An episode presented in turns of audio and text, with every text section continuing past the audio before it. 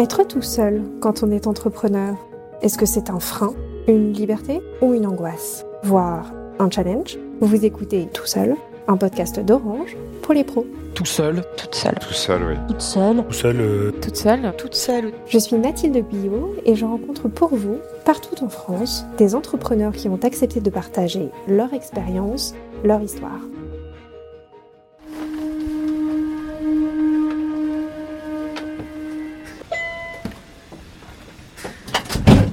Je viens d'arriver à Lyon. Je vais prendre la voiture et on va se rendre à Thiers, capitale de la coutellerie bien sûr, pour aller enregistrer le deuxième épisode de Tout seul. On va rencontrer Roland Lagné, un coutelier.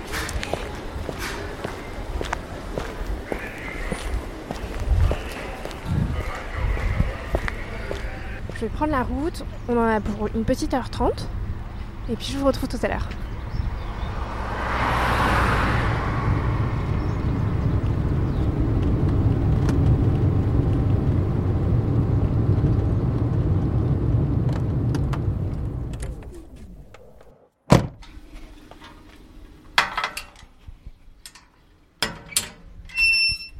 J'approche de l'atelier où ça bosse dur et je vais rejoindre Roland.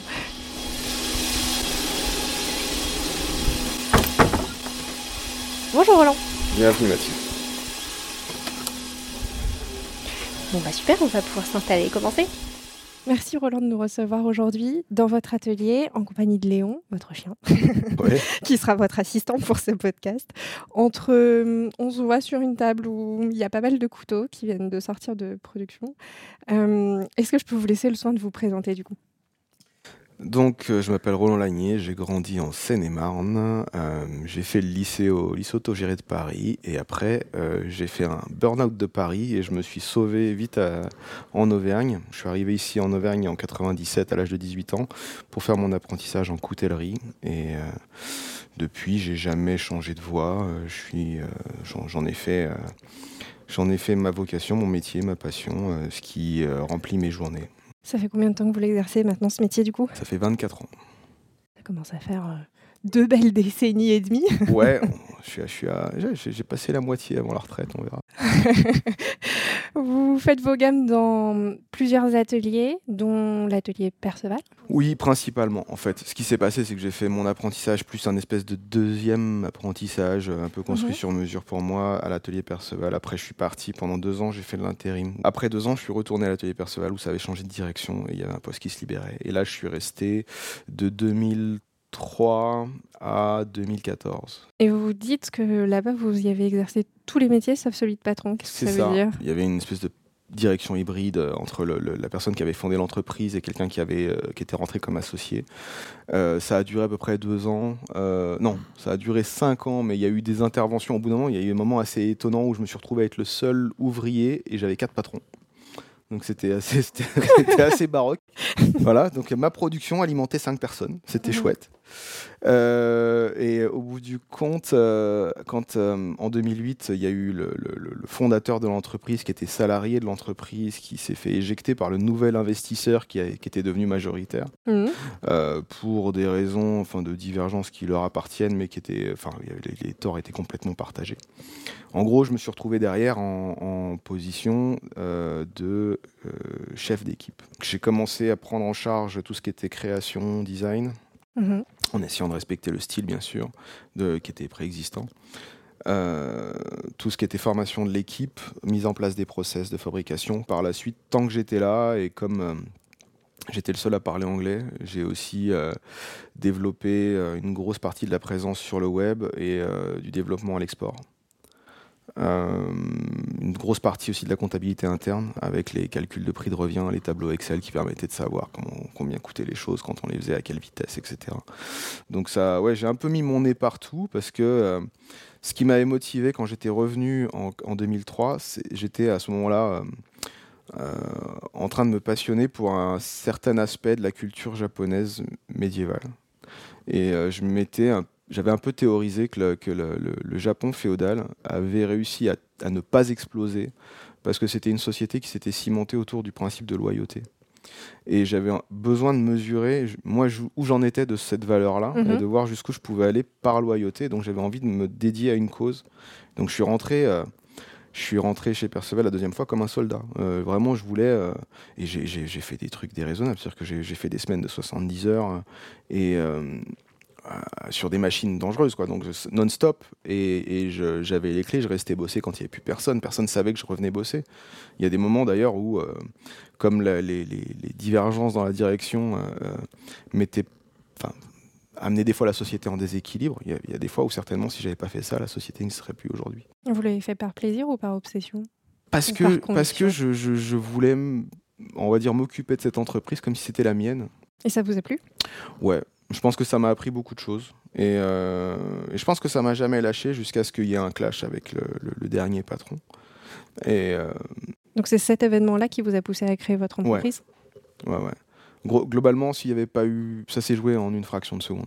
Si S'il n'y avait pas eu cet événement-là, je serais certainement encore là-bas. J'avais envie de rester sur place. C'est une ville que je trouve assez intéressante pour ça. Ça me plaisait, j'avais envie de rester là.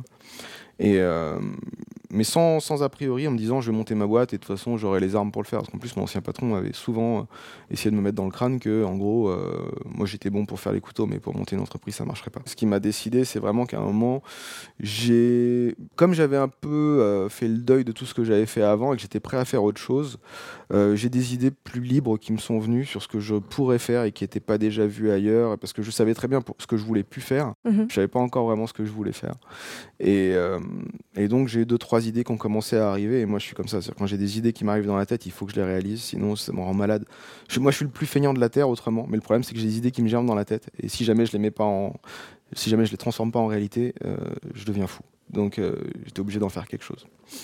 Et euh, donc par la suite, euh, je me suis rendu euh, au pôle emploi comme tout le monde. Et euh, là, on m'a dit, OK, euh, vous voulez créer votre boîte, euh, on peut vous proposer un parcours d'accompagnement. Alors, il y a soit la Chambre de commerce et d'industrie, soit il y a un organisme qui s'appelle BGE. Moi, la Chambre de commerce et d'industrie, j'avais eu affaire à eux plein de fois euh, dans mon expérience salariée pour leur Mhm. demander des documents, des trucs qui étaient relatifs à l'export et tout. Et il y, a y un petit dicton dans le coin euh, qui dit euh, si tu as besoin de rien, tu leur demandes. et donc, moi, je quand on m'a proposé euh, un accompagnement soit par la CCI, soit par BGE, bah, je dis bon, on va faire BGE, on va essayer. L'autre. Je connais pas. Mhm. Et en fait, il s'avérait que c'était plutôt cool parce qu'à l'époque, ils n'avaient pas encore l'accréditation qui leur permettait de, de- de donner la- l'attestation préalable à l'installation. Mais par contre, euh, leur parcours d'accompagnement en quatre fois une demi-heure, on avait bouclé euh, tout le dossier. Quoi. Parce que moi, j'avais déjà tout préparé de mon côté. Donc, quand je me suis retrouvé au stage préalable à l'installation en chambre de métier, j'ai pendant une semaine obligé d'assister à ce truc pour avoir une attestation à la fin pour pouvoir s'immatriculer. Franchement, j'ai fait de la figuration. En plus, moi, ce qui me, surprend dans ce genre de, contexte, c'est que on va nous expliquer pendant une semaine euh, tout un tas de choses auxquelles le chef d'entreprise va être confronté, mais qui sont euh, délégables. Il y a un truc qu'on n'apprend pas dans le, le stage préalable à l'installation, c'est à manager. Et ça, c'est le truc qu'on ne peut pas déléguer, parce que de toute façon, même quand on délègue, on manage. Mm.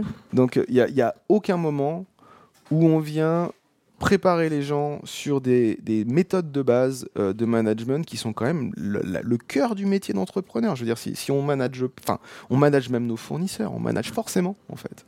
C'est comme si on donnait des diplômes de dentiste à des gens qui n'avaient pas ouvert la bouche d'une personne.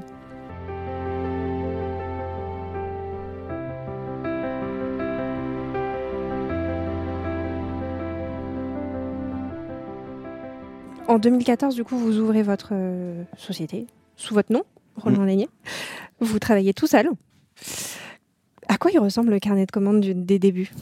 J'ouvre en, en juin 2014. Donc Mhm. en gros déjà le premier truc que j'ai à faire c'est faire des travaux pour aménager l'atelier pour pouvoir produire. Mhm. Euh, l'atelier il arrive euh, en état de production vers le mois d'octobre. D'accord. Ce qui veut dire que je suis juste avant Noël et euh, donc dans la gamme de produits que j'ai choisi de fabriquer qui sont des couteaux à usage culinaire mais euh, en faisant pas que des arts de la table mais en faisant aussi des couteaux de poche qui vont servir à manger. Euh, j'ai un choix à faire qui est un choix un peu stratégique saisonnier parce que euh, il y a l'effet Noël Mhm. beaucoup plus sur le couteau de poche que sur le couteau de table.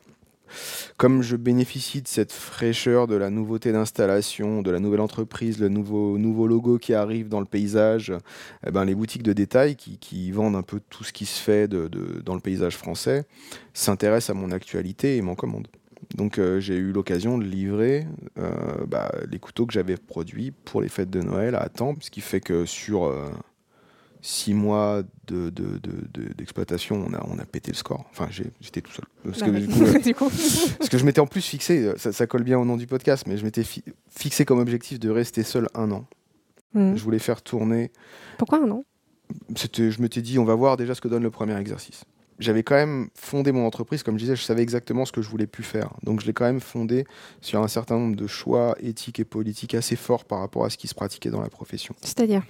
Bah déjà le refus d'utiliser des matières précieuses. C'est un peu ce qui définit aujourd'hui la, la coutellerie haut de gamme en France, parce que comme le coût du travail est élevé.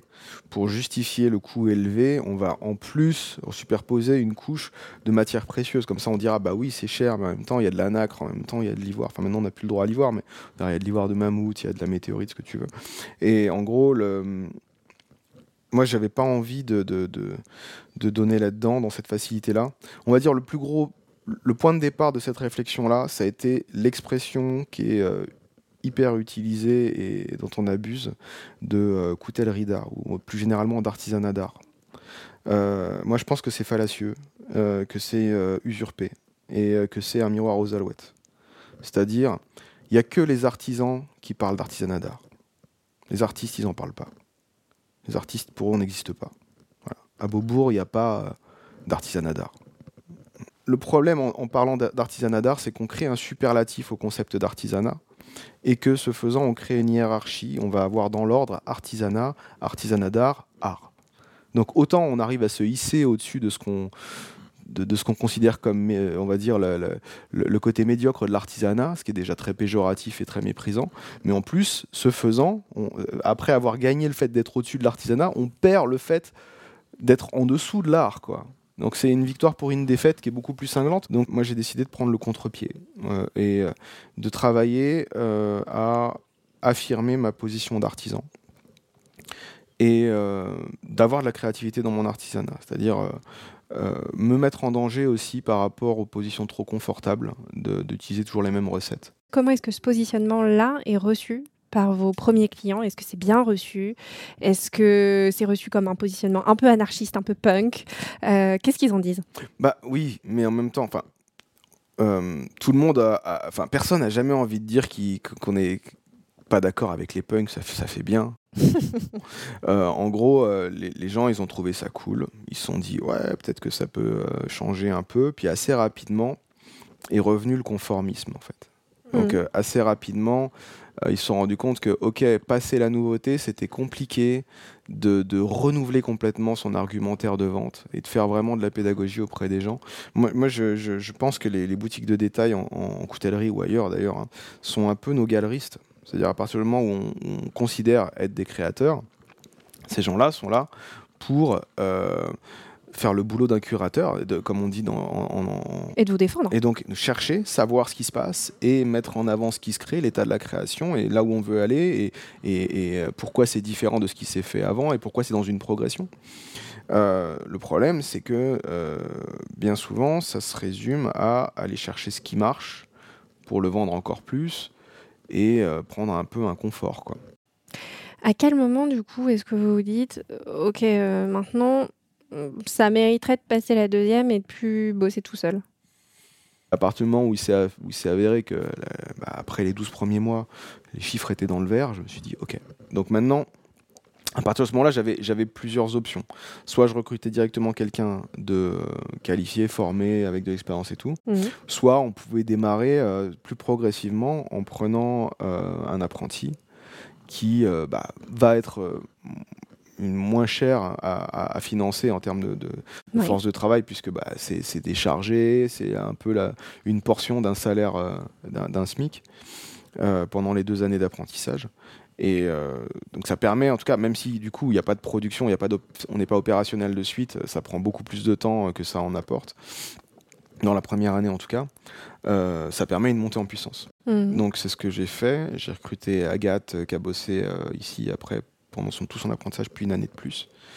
Euh, ça a été super intéressant. Et pendant le temps de son apprentissage, on a aussi recruté Guillaume parce que du coup, bah, le carnet de commandes le justifiait. Je me suis envolé un petit peu vers différents pays, euh, l'Australie et tout. Et puis, euh, on a eu tout de suite un retour intéressant. Ça a suffi pour faire tourner les deux, trois personnes qu'on était. Puis, Comment est-ce qu'on travaille à l'export On trouve quelqu'un sur place, on active soi-même euh, des personnes qui connaissent des personnes. euh, En fait, je suis dans un secteur qui est assez confortable parce que la, restauration, euh, tous mes clients font, tout pour se faire connaître. Donc c'est pas, une chasse au trésor, c'est pas difficile de les trouver. Il n'y a pas de challenge. On prend le guide Michelin, c'est le bottin. Les salons commerciaux, j'en avais fait plein avec Perceval euh, et j'avais toujours eu l'impression d'arriver après la guerre.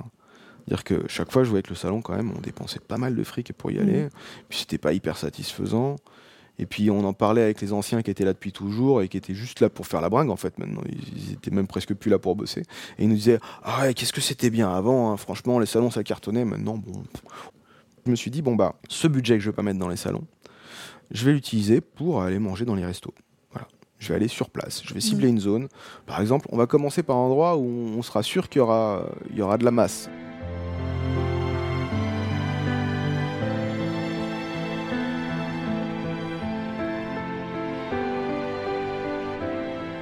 Ok, donc je me suis dit, je commence par New York. Il y a des restos dans tous les sens. Euh, je me fais un- une liste de, des 50 meilleurs restaurants de New York. Et je leur envoie des emails à tous. Et ceux qui me répondent, bah, je cale un rendez-vous. Ok. Et euh, je peux faire 5 rendez-vous par jour. Déjà, le temps de manger le midi et le soir, c'est un temps de rendez-vous. Avec ce que me coûte un salon euh, de l'hôtellerie-restauration de qualité comme le Syrah à Lyon, je peux faire 4 à 5 voyages à New York de 3 jours, pendant lesquels, à chaque fois, je vais rencontrer 15 personnes. Ce qui fait que je reviens, j'ai vu entre 60 et 75 personnes. Le taux de conversion, dire, pour utiliser un mot savant, c'est euh, à peu près 1 sur 2 à 1 sur 3. Dire que dans le pire des cas, il y a une personne sur trois que je vais rencontrer qui va me passer commande. Pourquoi? Parce que j'ai fait l'effort d'aller chez eux, il n'y a pas mes concurrents autour, ils voient les couteaux dans leur cadre, et j'ai mangé ce qu'ils font, je comprends ce qu'ils font. Personne n'était jamais venu les voir, et ils avaient tous des couteaux de merde. Et c'est quand même pas une, c'est quand même pas une destination mystère, quoi. J'ai continué à faire ça, j'ai jamais fait un salon depuis le début. Vous faites combien euh, en répartition entre import, euh, enfin Ah, à- entre export et euh, Je suis à plus de 80% export. D'accord. Il y a eu 2014-2020, Mhm. après il y a eu le Covid. Oui. où là c'est un petit peu particulier parce que comme euh, au tout début j'avais un chiffre d'affaires qui se, se répartissait à peu près 50% couteau de poche, 50% couteau de table. Donc, 50% couteau de poche dans les boutiques de détail, 50% couteau de table dans le, au, au direct avec les restaurants ou par le biais d'ag- d'agents. Euh, petit à petit, les boutiques, comme je disais, revenant vers quelque chose de plus traditionnel, de plus consensuel, plus facile à vendre, plus habituel. En tout cas, il y a- au fil du temps, je me suis réparti davantage vers la restauration. Donc Mhm. euh, là, au moment où le Covid a éclaté, j'étais à 90%, euh, 90% de mes clients, c'était des restos. Ah oui. Donc euh, c'est une très bonne idée sans Covid, c'est une très mauvaise idée avec. Petite claque. Ouais, on a vraiment été dans le même bateau. On a, on a vraiment euh, ramé euh, comme ils ont ramé. euh, donc au bout d'un moment, on a fini par avoir aussi droit aux mêmes aides de soutien que ce qu'ils avaient droit. Mais ça s'est pas fait tout de suite. Il a fallu bagarrer un peu.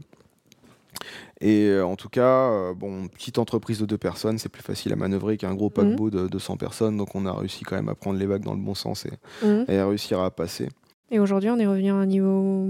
Ouais, on est pas mal. on est- on non, se non, on est- on est, rapproche, pas ou- mal. L'année dernière, on a fait euh, globalement quand même notre plus gros chiffre d'affaires. hein. Oui. Parce que euh, aussi, on s'est serré les coudes. Il faut savoir que quand ça a démarré le confinement à New York, euh, j'ai participé au financement participatif de certains restos qui pouvaient plus payer leur staff parce que là-bas, il n'y avait pas de couverture chômage. Mhm.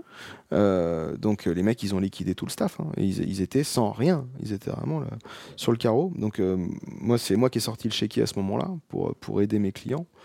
Et même des gens qui n'étaient pas mes clients d'ailleurs, mais que j'appréciais. Et euh, après, euh, c'est revenu dans l'autre sens. C'est-à-dire que vraiment, il y a une solidarité qui se ressent. On a profité de la période où on était contraint par le, par le, par le confinement, par la société qui s'arrête, tout ça. On, a, on en a profité pour bosser sur de la recherche et développement. Et on a investi dans un moule de plasturgie qui nous a permis de faire un modèle un peu plus industriel, de même qualité que ce qu'on faisait, mais deux fois moins cher. Mm. Ce qui fait qu'on a sorti un truc qui élargissait beaucoup l'assiette de notre clientèle. Voilà. C'est-à-dire qu'avant, on était vraiment sur une clientèle très euh, haut de gamme. Mm. Là, on a pu toucher avec un produit haut de gamme une clientèle qui normalement n'a pas accès à des, à des produits de cette qualité-là. Ou alors où l'offre n'est pas, est pas très étendue. Donc on a pu se positionner là-dessus. Et ça, ça nous a un peu fait traverser le truc. Donc c'était euh, la, la stratégie d'augmenter la voilure plutôt que de la réduire. Euh, en tout cas sur la- la- les produits, même si du coup on n'a pas pu recruter les gens qu'on voulait recruter pendant la période de Covid. Ça, ça a un peu mis en stand-by notre croissance en termes de personnel. Mm. Mais euh, on a développé nos moyens de production grâce à ce nouveau truc. Et ce qui va nous permettre de nous propulser maintenant quand la, la situation va revenir à la normale.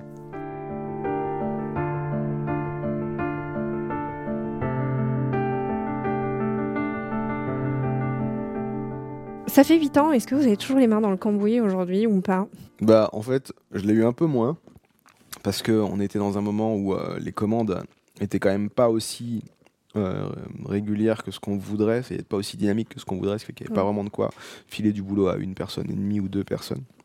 Il y a vraiment du boulot pour un, pour Guillaume. Donc euh, c'est Guillaume qui passe d'ab- qui passe d'abord et moi je me débrouille. Donc euh, j'étais un peu plus euh, pendant les deux dernières années sur l'aspect un peu, un peu plus théorique, un peu moins pratique. Mm. Par contre, là, on va recruter quelqu'un le mois prochain. Et là, ça va être rigolo. Parce que on fait un truc complètement bizarre où je recrute quelqu'un. Si on avait dû recruter quelqu'un tout de suite, là, ça aurait été euh, dans la logique parce qu'il y avait une augmentation d'activité et qu'il fallait quelqu'un en production en plus. Parce que c'est tout de suite de la valeur qui rentre dans, la, dans le chiffre d'affaires. Mm. Là, je vais recruter quelqu'un qui produit pas. Et moi, je produis. Normalement, je suis capable de produire, mais je produisais pas. Donc, on va se retrouver. On pourrait se retrouver deux à pas produire avec une personne qui produit. Je reproduirais presque le, le schéma de l'époque où j'avais mes quatre patrons en étant tout seul. Donc, je me suis dit, bah ça, ça marche pas. Euh, donc, il faut qu'il y ait deux personnes en production pour une personne qui produit pas. Donc, la personne que je vais recruter va prendre mon boulot de gestion Mm. et moi, je vais redevenir ouvrier. Ça vous plaît ou pas? Ouais, je trouve que c'est plutôt cool parce que euh, faut se créer des ruptures comme ça dans son métier autant que possible. C'est un peu une assurance anti-burnout. Est-ce que vous allez garder la partie management? Nécessairement. À partir du moment, enfin, même si je pensais euh, autrement, ça serait une illusion. C'est-à-dire à partir du moment où, c'est moi qui ai la signature finale, c'est moi qui manage. C'est ma responsabilité à la fin.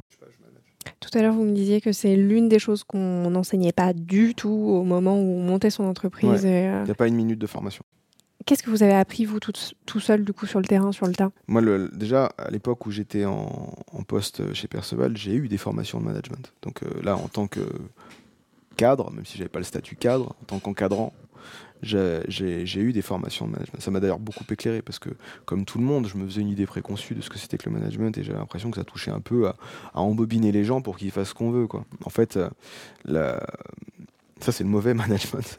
comme il y a comme le bon chasseur, le mauvais chasseur. Mais en fait, le- Le le- fameux. le, le management, normalement, à la base, euh, c'est sûr que c'est essayer de faire travailler les gens en commun. Donc c'est un peu faire un rôle de chef d'orchestre pour que les gens jouent pas le même instrument au même moment, enfin pour que ça soit pas la cacophonie. Mais c'est pas un rôle de hiérarchie en fait. Donc c'est quelqu'un qui arrive à se sortir la tête du guidon suffisamment pour pouvoir déterminer les besoins et les compétences de chacun et les mettre en musique. C'est un rôle de tour de contrôle, mais pas de contrôle dans le sens euh, police, de contrôle dans le sens euh, organisationnel. C'est quoi en fait une entreprise?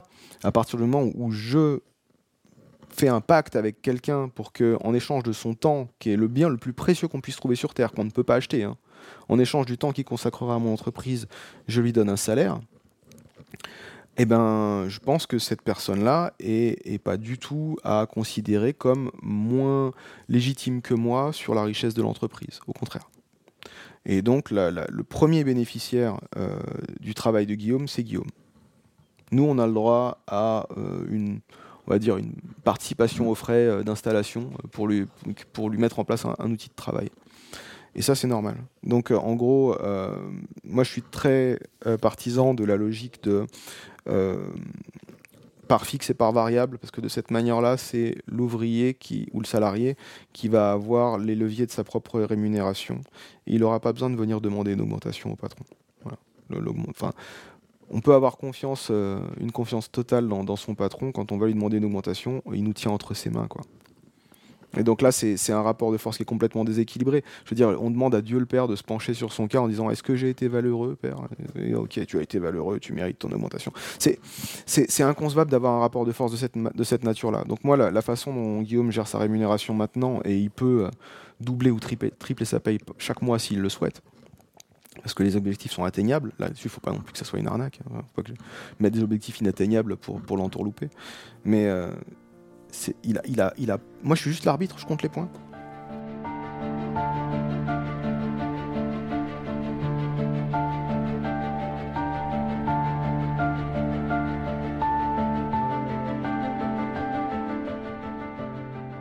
Faut commencer à vraiment à partir du, principe que les gens ont envie de bosser, qu'ils ont envie de bosser bien et qu'il faut qu'on lâche l'affaire avec cette histoire de, de, tir au flanc.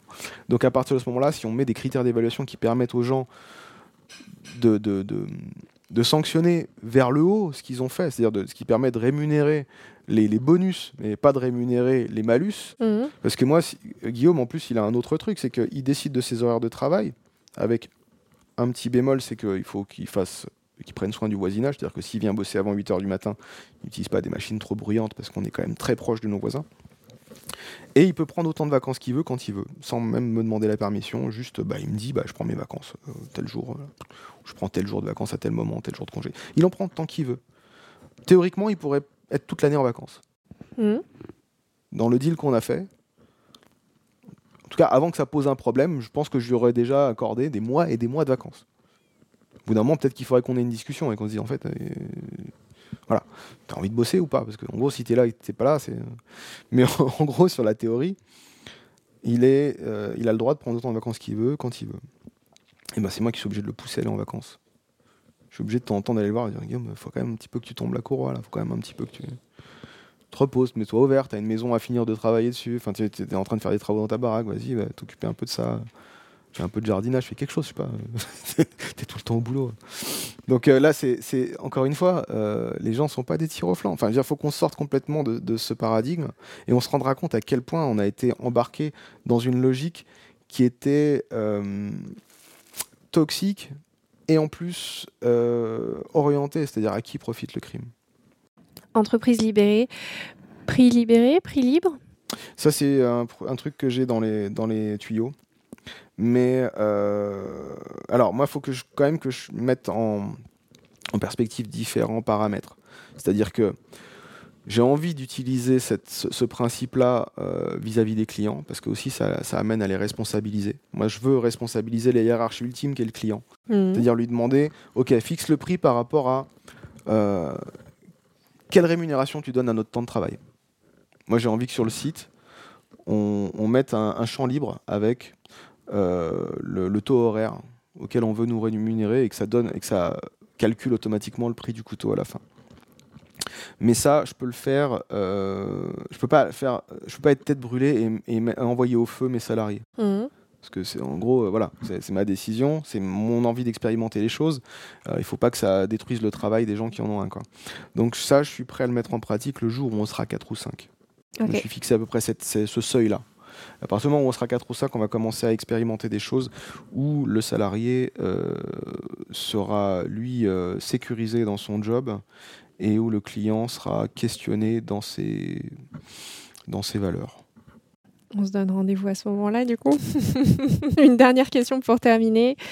Qu'est-ce que hum, vous retiendrez de ce que vous avez appris sur vous-même euh, dans cette aventure en tant qu'entrepreneur? J'ai envie qu'on quelque part de, de, de, prouver au monde qu'il se trompe. Et euh, de prouver qu'un exemple différent est, possible et fonctionne et donne des bons résultats. Et, je suis euh, désespéré par les réels politiques. Et, euh, quand on nous explique qu'en gros c'est comme ça, il faut faire des compromis, on n'a pas le choix, la réalité c'est comme ça, c'est pas le pays des bisounours, machin. Moi j'ai envie de prouver qu'en en trahissant jamais ces valeurs, en, les, en, les, tenant entre les dents, eh ben, on arrive à faire des choses. Euh, et, tout ce qu'on nous raconte à côté, c'est de la manipulation. C'est du, fatalisme. Et au bout du compte, ça profite à très peu de gens en, laissant penser aux autres qu'ils n'ont pas le choix de, se garder, de, se laisser mettre en joue euh, une foule de 500 personnes par une personne avec un flingue. Donc là-dessus, c'est ça que ça m'a appris. C'est-à-dire que déjà, euh, le, peu de liberté dont je peux jouir en, étant patron, grâce au, pouvoir de décision que j'ai, je veux l'utiliser pour faire des expériences comme ça.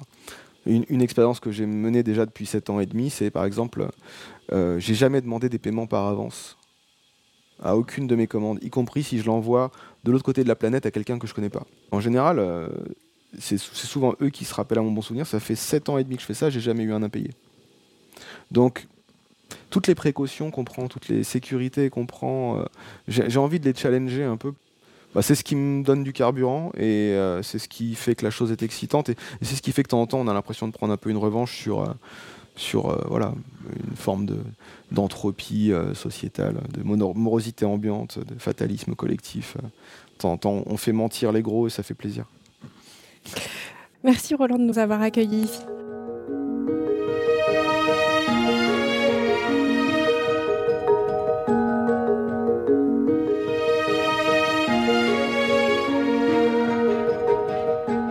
Vous écoutiez Tout seul, un podcast produit par Orange pour les pros.